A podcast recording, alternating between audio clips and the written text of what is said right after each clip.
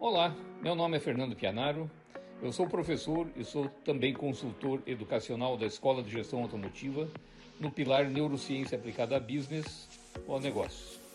Estou aqui para convidá-lo a assistir ao curso Meta Esperta que eu gravei para a escola, com o intuito de desmistificar a ideia de que um, fazer uma meta ou estabelecer uma meta é uma coisa complicada. Na verdade é muito simples, mas alguns cuidados precisam ser tomados. E a palavra esperta é um acrônimo de seis letras que nós vamos comentar sobre cada uma delas rapidamente. Esperta e de específica, a meta tem que ser específica, ou seja, ela tem que ser, tem que ser muito focada.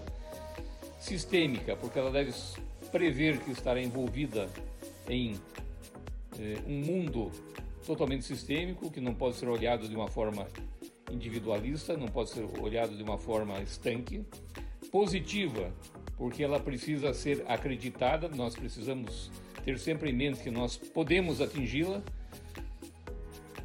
Evidente, ela tem que estar clara, precisa e evidente e de conhecimento de todos e principalmente de quem está envolvido no, nas atividades que implicarão no desenvolvimento das ações para atingimento dessa meta. Recursos, precisamos olhar com cuidado para os recursos. Não adianta estabelecer uma meta se não, não tivermos os recursos necessários para fazer com que as coisas aconteçam, que as ações aconteçam. Tamanho, ela precisa ser do tamanho adequado para a empresa, para a pessoa, para os profissionais que estão envolvidos.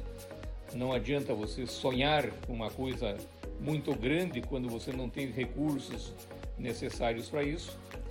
E tem que ter A de alternativa, ou seja, em algum momento a meta pode eventualmente ser revista por várias razões, né? inclusive metas que precisam ser revistas em função de mudanças sociais. E eu agreguei ainda um S e transformei a palavra esperta em espertas ou seja, o S de sincronia. Essa meta precisa estar sincronizada com praticamente tudo que nos envolve em todos os dias da nossa vida.